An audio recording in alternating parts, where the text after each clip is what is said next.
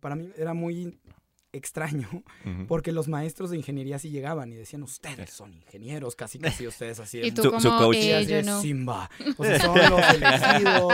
Y también decía como, y los diseñadores. Y, y que le ponen colorcito a las cosas. ajá. Ay, Exacto. bonito. Sí, Vengan, les explico con plastilina para que Sí. ustedes sí entiendan. ¿no? Precisamente, y una de las frases que me quedé que está muy buena es la de no tengo ni el tiempo ni los crayones para explicarte.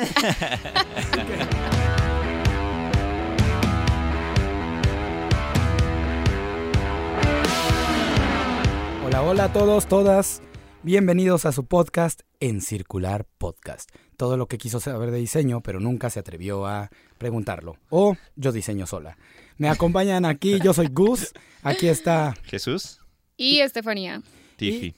Tiffy o punto .tif, Punto porque tif. punto .tif porque somos diseñadores de de, calidad. Ahora, un pequeño, un pequeño anuncio. Todos nosotros somos profesionales del diseño.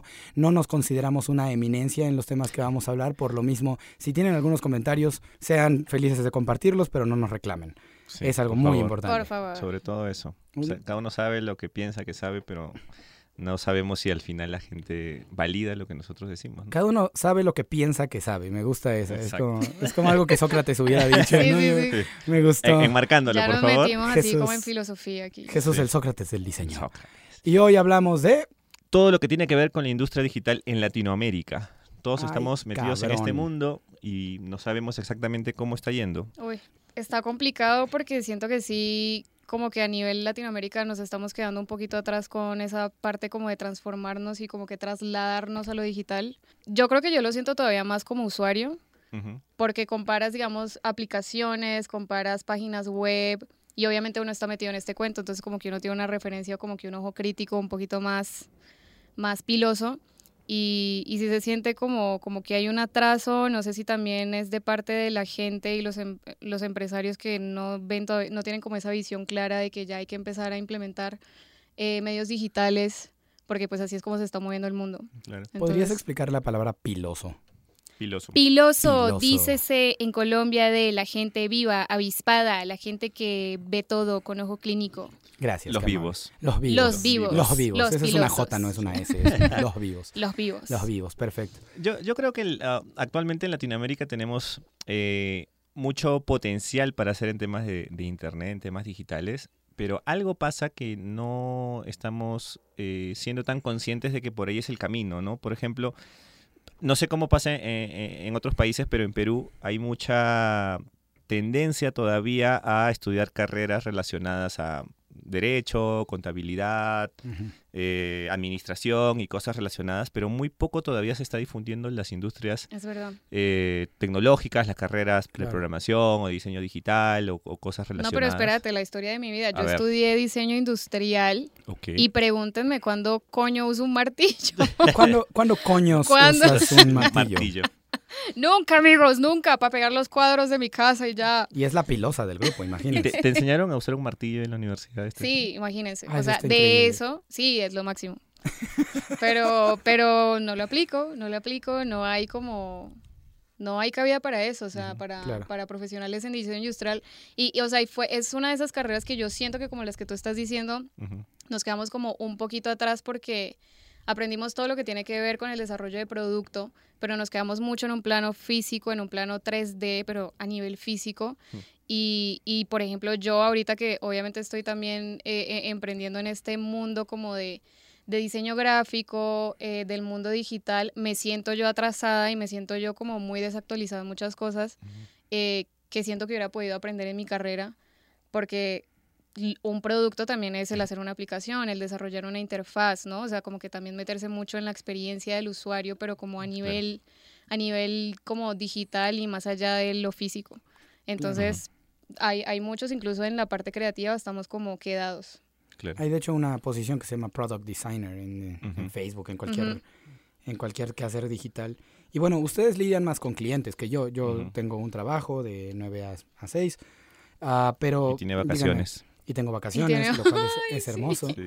Pero bueno, en, mi caso mi- mis jefes son ah, extranjeros. Bueno, o sea, son uno es latinoamericano y vivió en Estados Unidos. Y es por eso que tiene un muy, muy buen ojo para todas estas Buenísimo. cosas. Y creo que eso ha ayudado a que pues mi trabajo no se vuelva ni tedioso ni tenga estas tanto de esto, pero ustedes que lidian más con clientes en Latinoamérica, ¿cuál ha sido su experiencia desde ese lado? A ver, eh, primero que hay una idea que eh, los programadores son como personas muy superdotadas o como bichos raros, como le llamamos nosotros, que... Los hackers. Los hackers, Ah, claro. ok. Tú te imaginas un programador y te imaginas a una persona sentada en su computadora que no ha salido 10 días de su casa y con una pantalla negra escribiendo en letras verdes y... En el sótano y de en su el mamá sótano, y- exactamente, Sí, sí, y todo hackeando el oscuro. pen- hackeando el pentágono. Sí. Exacto. Y e- es la cosa muy, muy más cliché que existe y creo que la más alejada, porque nosotros que trabajamos con programadores de, de diferentes partes, todos tienen diferentes gustos, diferentes cosas que hacer. Hay gente que, que- que tiene una banda, hay gente que... que- Es gente que- cool, es sí, gente cool de claro, ¿no? verdad. Hay gente que, que está haciendo muchas cosas. Entonces, claro, el problema de que, en- por- al menos en el lado de programación, se venda esta idea como que gente, wow, que hace algo súper difícil, que es algo como que muy, muy complicado, hace que poca gente se anime a estudiar programación o cosas Es verdad. relacionadas. Y por ahí caen en el tema de, ok, quiero estar en el mundo digital, manejo redes sociales o community manager o diseño digital y cosas, pero yo creo que en la industria digital lo que necesitan es que se creen cosas. Porque creo que ese es un problema de la actualidad, ¿no? Que la mayoría de personas lo que está pasando es que están consumiendo contenido digital o herramientas digitales, ¿no? Entonces. ¿cuántos no está- estamos en Instagram o en Facebook o en otras redes sociales? Usamos eh, Uber, usamos eh, alguna aplicación para pedir un, una- un delivery, pero somos pocos los que estamos, o, o son pocos los que están creando esos Detrás, productos.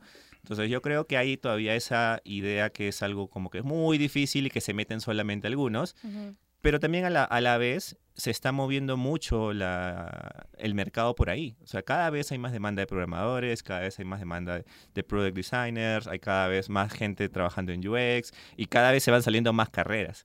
¿no? Yo creo que, como decía, el problema también está en que las universidades mismas no están promoviendo, o el Estado, si llegamos a ese punto, no están promoviendo esta, eh, estas nuevas carreras relacionadas al tema tecnológico, ¿no? que al final es donde va a haber más dinero o más oportunidades. ¿no?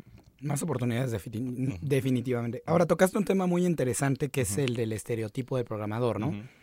Que es un tipo ahí en, en el sótano de su Sí, sí, mamá claro. jugando War- Warcraft todo el tiempo como el de South Park. Pero también existe el mito del diseñador tonto. Eh, está el Sí. estereotipo de que, ay, es que eres diseñador porque no, no sabes programar, o eres diseñador porque eh, no te gustan las matemáticas, Claro. todo ese tipo de cosas que también ahuyenta a la gente de ese, de ese lugar, ¿no? Yo no sé en su experiencia, pero cuando yo estaba haciendo la carrera, no sabían dónde poner a los de nuestra carrera, entonces nos ponían mitad de clase con los programadores, mitad de clase con los eh, comunicólogos, porque no había diseño. Comunicólogos. Ajá, de ciencias de la comunicación. Comunicadores. Entonces, los comunicadores. Entonces, eh, era muy, para mí me- era muy extraño, porque los maestros de ingeniería sí llegaban y decían, ustedes son ingenieros, casi casi ustedes así de... Y tú Su- su coach. eh, Sí, así yo es, no. Simba. O sea, son los elegidos. Y también decía como, y los diseñadores, y, y lo Bueno, decía que le con ponen lic- colorcito licencia. Ajá. Ay, bonito. Sí, Venga, les explico con plastilina para que Sí. ustedes sí entiendan. ¿no? Precisamente, y una de las frases que me quedé que está muy buena es la de no tengo ni el tiempo ni los crayones para explicarte. Que es un frasezón. Gracias. Eladio. Pero bueno, el caso es que eso también daña mucho a, pues a la Industria, porque Exacto. no tiene nada de malo en decir soy un diseñador y voy a ser el mejor diseñador. Sí. Y, y la verdad es que ahora como el diseñador gráfico, el que se preparó como diseñador gráfico, diseñador industrial, ahora trabaja como diseñador UI o UX, que es interfaz de usuario, Todos experiencia de nos usuario. trasladamos a algo de ahí. Y, Sí. y a- algo tenemos que saber. Si eres diseñador gráfico y trabajas haciendo productos digitales, algo tienes que saber de UI Sí. UX. Y, y lo principal es que si no hay una buena experiencia e interfaz, nadie va a usar tu producto, por Exacto. bien programado que esté. ¿Cuál es tu opinión en esto, Estefanía? Punto TIF. Yo opino que sí hace falta, como lo que estás diciendo tú, como integrar, integrar mucho más como esas ramas, esos diferentes conocimientos, que no nos quedemos sesgados con que el puesto del diseñador es solo el diseñador que hace las cositas bonitas Sí. y detrás entonces viene otro, porque hay que saber de todo y yo creo que eso hace que caigamos siempre en ese estereotipo y en ese poquito valor que tienen de pronto algunos clientes o, o compañías hacia nosotros de ay, pues sí, es una diseñadora, pero eh, ¿qué tanto me puede ayudar? O sea, ¿qué, qué tanto puede aportar ahí? Claro. Entonces, y sí, yo, yo siento también que, o sea, como decía Jesús ahorita, también es falta incluso como del Estado o de las mismas universidades de apoyar y promover un poquito más eso. Yo, yo tuve la experiencia, por ejemplo, a la hora de, de salir a práctica, que creo que eso no es algo que se ve mucho acá en México, pero en Colombia. Eh, normalmente para concluir como que tu carrera y tener tu diploma tienes que hacer mínimo seis meses de práctica, de Sí, práctica laboral. Prácticas Igual. profesionales, sí, así es. Ah, ok. O sea, es que acá también, ah, bueno, tienen lo de becario, ¿no? Que eso Ajá. sí es como el... eh, Es el practicante. Sí, Ok. las O sea, se le preprofesionales dice- también a veces. La verdad es que Ah, porque pensé que eso era como Después. no sé por qué usamos a tu becario. elección, o La sea, verdad de es que, no era obligatorio. No, sí es despectivo, obligatorio. ¿no? También. Ah. A mí me parece muy chistoso que usemos el, el- el término becario porque tienes que hacer prácticas profesionales y Claro. técnicamente eres un practicante. Exacto. Sí, sí, sí. Pero ni, Ok. y ni siquiera nos lo volamos de los Estados Unidos porque en, en Estados Unidos le dicen Eso intern. lo inventaron Sí. ustedes. Sí, quién sabe qué le hicieron. O sea, ahí ¿De sí. dónde Ah, sacaron eso? ¿Quién. Ahí sí, quién sabe de dónde lo saqué. México? Queda como tarea bueno. averiguar qué significa y por qué se dice México. becario. Tienen toda la razón. No sé por qué le decimos becario. Sí. Y, y, o sea, yo tuve esa experiencia de... Era muy difícil como para los que estamos en diseño industrial encajar y encontrar un puesto o, o que alguna empresa pues nos, nos recibiera porque ni siquiera, o sea, tan fácil como es que la universidad tenga un mejor marketing también hacia las mismas compañías que están reclutando practicantes como para hacerles saber, hey, un diseñador industrial tiene la capacidad para hacer esto, esto y esto, un diseñador de medios interactivos tiene la capacidad para hacer esto y esto. Eh, entonces, sí, sí, incluso desde ahí, desde el, como que las instituciones educativas no se promueve eso, pues entonces imagínate también a los ojos del- de las compañías que son las que mandan, eh, pues no, no, no se va a abrir un espacio realmente ni como la proyección de, real de lo que puede hacer alguien, independientemente de cuál sea como que su, su fondo, pero o sea, alguien en el mundo creativo. Y Sí. sobre todo para trasladar todo a lo digital, que Claro. ahorita estamos quedadísimos en Latinoamérica. Claro. Sí, yo, yo creo que también, eh, y como decía Steve, el tema está en esa, en juntar las industrias de diferentes áreas hacia un mundo, o hacia un trabajo, o hacia un desarrollo tecnológico digital. Porque, por ejemplo, ¿no? Eh, decía hace un rato que hay muchas em, universidades que todavía están promoviendo el derecho, o hay mucha gente que sale de derecho, Mm. pero hay muy, muy poca gente especializada en derecho digital. O sea, También. hoy- hoy- que eso es... Claro, Derecho o sea, autor, hoy en día, claro. claro. ¿no? Hoy en día, por ejemplo, hay muchos problemas en aplicaciones o términos legales en alguna una web, que tienes que manejar el tema de, de privacidad, hay temas de autoría, derecho de autor y todas estas cosas en digital. Uy, re Y claro, y necesitas alguien que sepa de derecho relacionado al tema digital, porque eso incluso tiene otro factor, que es el tema de la globalización. El tema digital lo que permite es pues que tú hagas un proyecto en México y lo usen en Perú, lo usen en España, lo usen en cualquier parte del mundo.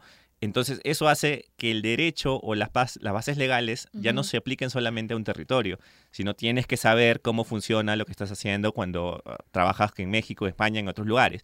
Y lo mismo creo que pasa en el tema, por ejemplo, contable. ¿no? Eh, yo tengo una contadora que ya trabaja recurrentemente con algunas empresas que están relacionadas al tema digital o agencias o cosas.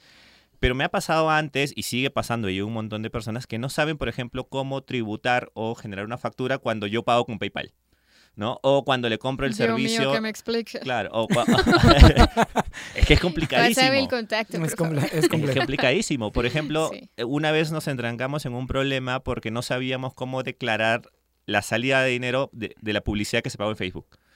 Entonces, claro, el cliente a nosotros como agencia nos pagaba por hacerle publicidad en Facebook. Nosotros pagábamos a Facebook, pero Facebook no nos declaraba ni una factura ni nada, y simplemente una boleta porque pues su empresa está en Estados Unidos y nosotros Claro. estamos en Perú. Entonces, ahí es un tema contable, porque la contabilidad dice, ya, pero ¿cómo declaro esto? ¿Es un servicio? ¿Es un producto? ¿Cómo se paga? Porque normalmente estas, estas pasarelas eh, digitales pones la tarjeta y de ahí se descuenta, ¿no? Sí. Claro. Entonces, hay todo un trámite eh, que tiene que ver con lo digital y que son carreras que son del mundo tradicional, llamémoslo así, pero que tienen que profesionalizarse en lo digital. Pero si en las universidades o, o en las instituciones no se habla de eso, y claro, a veces caemos simplemente que lo digital es programación, diseño. ¿no? Y hay un mundo, creo, de, de cosas que van a hacer que esta industria se impulse, ¿no? Yo, yo siento que lo que está pasando ahora también es que como que el, el crecimiento tecnológico y digital está creciendo de una manera como muy exponencial Ujú. y también, o sea, está difícil como que alcanzarlo, o sea, está Claro. difícil como que cogerle el hilo. Y eso es lo que siento que está pasando, o sea, que hay como una demanda así muy grande, como estás diciendo tú, Ujú. y apenas estamos empezando como a adaptarnos, las mismas empresas, para muchas es muy difícil una empresa tradicional que lleva años trabajando así, que ya la gente lo conoce y se mueve también eh, de la forma, no sé, más precaria. eh, también es difícil, o sea, incluso Claro. para los mismos clientes tener que adaptarse y tener que cambiar como ese patrón que han tenido toda la vida con las empresas de, de siempre. No, y la capacidad de expansión de lo digital es, Sí. o, o sea, es algo que es algo que nunca habíamos visto antes. Porque de repente tú alcanzas 20 millones de us- de usuarios en meses y es algo que ninguna industria jamás se dio. O sea, las, las cosas Está crecían más te sale, se te sale de las manos. se te sale de las manos Sí. inmediatamente y entonces Sí. ya te metes en problemas que ni siquiera habías vislumbrado, ¿no? A- Sí. algún tema de derecho de, de Latinoamérica en general o lo que sea. Sí, eh, es complicado, ¿no? Porque la gente que se está metiendo a digital, muchos son que han estudiado una carrera que no tiene nada que ver y que se desanimaron y vieron en, en lo digital un camino o que estuvieron algo relacionado y por ahí se fueron. Pero muchos son gente que, que ha estudiado cosas más generales, como de repente administración o marketing o cosas, que claro, ve en el mundo de Internet una posibilidad para hacer nuevas cosas y ahí se están metiendo. Entonces, Sí. no hay una carrera, no hay un movimiento en el tema profesional que vaya preparando a la gente en- para el futuro, pa- o sea, para el presente Para y el para el futuro, ¿no? Sí. Porque ahorita, como decía, ¿no? Hay mucha demanda de programación. Mañana van a haber mucho más porque hay nuevas startups, hay nuevas empresas que vienen con filiales aquí, eh, hay muchas eh, empresas tradicionales que están migrando al tema digital. Eh, ahorita Claro. nada más vemos pues un montón de mm, empresas de autos que ahorita están todo migrando al tema electrónico, de autos eléctricos. Gracias, Kavak, también. claro, ¿no? Y, y todo eso va a hacer que, que la demanda crezca, cada vez.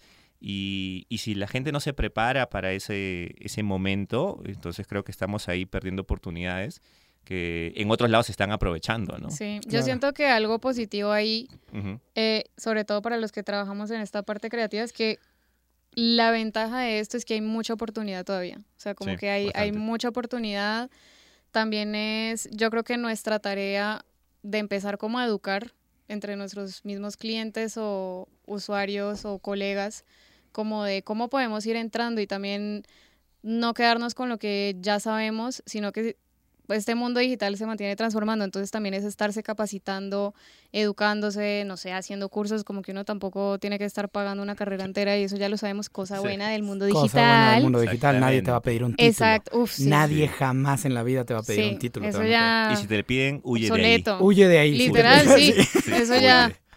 Usualmente sí. Sí. De hecho, y, y es, el, es, un, es un buen consejo para cualquiera que esté perdido. Tal vez acabas de, te- de- de terminar la carrera y dices, no sé qué hacer, no me gusta. De diseño industrial. Tranquilo, Ajá. tú tranquilo. De diseño Tranquilo. industrial, amigos, industrial. perdón. No, eh, realmente. Los si eres abrazamos. Lo suficientemente Los creativo, abrazo. puedes comercializar lo que sea. O sea, Kavak, eh, exportando carros casi casi. O sea, te mandamos el carro donde tú quieras, te lo. Sí. te lo vendemos en línea, Sí. Uber, eh, Facebook. O sea, Rappi, o sea, ya te lleva plata si te quedaste sin, plata. no, te, te Ah, lleva o sea, condones y se te lleva te todo. quedaste, te, Sí, sí, lle- sí. te lleva todo. Sí. te lleva todo. Y bueno, para cerrar, queremos dar unos comentarios. Eh, Jesús, ¿por qué no empiezas, por favor? Sí, no tengan miedo. No tengan miedo de Uh. estudiar Jesús. Digital. Jesús. Jesús lo dijo. Escuchen Jesus. a Jesús. No tengan miedo. Estudien cosas de digital, estudien programación. No son gente como tienen que tener una super capacidad para estudiar programación o para meterse a programar. Cualquiera puede programar, hay que ponerle Cualquiera. un poquito de empeño. Y al final sirve mucho porque eh, puedes diseñar y saber algo de programación y te va a servir un montón. Sabes algo de, como decía, de Sí. derecho, sabes programar, te va a servir un montón. Entonces creo que la programación es algo que debes, debería estar dentro de, de un de una curso básico, no sé si en las escuelas, en las universidades, pero cada uno debería tenerlo como base. eh, y creer también de que esto no es cosas de una profesión individuales. Creo que llevar a Latinoamérica a un mundo mucho más digital y a una economía digital depende de que muchas profesiones, mucha gente con talentos Sí. diferentes se unan. Si es que eso no pasa, vas a tener al diseñador que no sabe nada de qué cosa tiene que ver la programación y al programador que no tiene nada que saber de diseño. Y al final son cosas que, como decíamos, generan miedo, ¿no? Que el diseñador tenga miedo porque no sabe qué es lo que está haciendo el programador y el programador se pelee con el diseñador. Creo que falta esta convergencia que va a ayudar mucho a que la industria se impulse y, y sigamos saliendo adelante, ¿no? Que es lo que necesitamos al menos de esta parte del mundo. De acuerdísimo. Tiff, tus comentarios finales. Mis comentarios, copy paste otra vez, mentira, ¿no? Pero no lo dejes igualita que nos van a reprobar. No, no, no, mentiras. No, yo, yo, yo quisiera cositas. quedarme con la parte como optimista de que hay mucha salida, de que hay eh, mucha responsabilidad también por parte de nosotros de educar, o sea, de hacerle abrir los ojitos al cliente, de que porque esto al final no, no es nomás como porque encontremos el trabajo ahí en la parte digital, es que esto abre puertas y tarde que temprano las empresas solitas se van a ir dando cuenta que se están quedando por no pasar todas sus como que sus operaciones a una, a una plataforma más automatizada o a desarrollar una aplicación. Entonces, pues está nuestra responsabilidad educar, empezar como a, a mostrar la importancia de esto y también nosotros mismos capacitarnos, como dice Jesus, no tengamos miedo, porque no porque yo el día de mañana me ponga a hacer algún cursito por ahí de programación quiere decir que ya mm, lo voy a usar y yo literal voy a ponerme a programar, pero eso me abre como que las puertas para entender ese lenguaje de programación que me va a facilitar que yo pueda también hacer equipo con eh, otras Y personas. tener nuevas ideas, ¿no? Exacto, exacto. Claro. No, y además que si sabes cómo funciona, tienes mejor eh, entendimiento para diseñar algo. Tienes ciertas Sí. cosas en cuenta, ¿no? Ah, esto tiene que medir tanto por tal cosa. Hasta te ahorras tiempo. Muchísimo. Sí. Y algo que yo también quisiera dejar como mis pensamientos finales es aprenderse a comunicar. Porque bueno, habla- hablar es muy fácil, ¿no? Pero Hablar, habla cualquiera. hablar habla cualquiera. Como Aquí estamos Aquí- hablando. Aquí estamos hablando y está como prueba. Sí. Eh, pero sí, aprenderse a comunicar con ingenieros, con diseñadores, con abogados, con gente de cualquier Sí, tipo de perfil, valioso. es una habilidad que les va a venir útil en cualquier, cualquier momento. Eh, si ustedes notan que le describen algo a alguien y te dice, oye, pero ¿cómo estaba? No se saben comunicar muy bien, mejor hay que entrenarlo más. Sí. Porque es muy fácil creer, ah, yo me comunico de poca madre, pero la verdad no. A mí, bueno, a mí me pasa todo el tiempo. Y bueno, esto fue En Circular Podcast. Todo lo que quiso saber de diseño, pero nunca se atrevió a preguntar. O yo diseño sola. No se olviden, por favor, de seguirnos en nuestras redes, en Instagram, en Facebook, en LinkedIn. Tenemos Twitter también. ¿Cuáles son nuestras redes, por favor? Eh, Sí, quiero saber Sí, porque yo, yo no nos digo, qué chingados. Por favor, no nos están siguiendo. Vamos a, a- a rescindir contrato. por Tenemos favor. Apenas una- me doy cuenta, gracias. Tenemos un seguidor y es este. Y es Jesus. y es Jesus. Sí. Nada, no, las redes van a, estar, van a estar en las descripciones. Ahí nuestra encargada de coordinación las va a poner. Que vayan en, y en lean, no sean Instagram, perezosos. circular WS, ahí estamos. Y nada, denle like. Probablemente saquemos un TikTok donde van a ver a Gus haciendo algunas cosas. Bailando. O bailando y a ti programando y diseñando en vivo. De nada. De nada. Y ahí síganos. Nos vemos en el, nos vemos o nos escuchamos en el siguiente episodio. Espero que les haya gustado. Eh, Gracias. repítanos la red de La- circular. en Instagram síganos en circular WS. Esa es la, la única que me acuerdo ahorita. Nos vemos. Cuídense. Gracias, Chao, chao. Bye. Te amo, Daniel.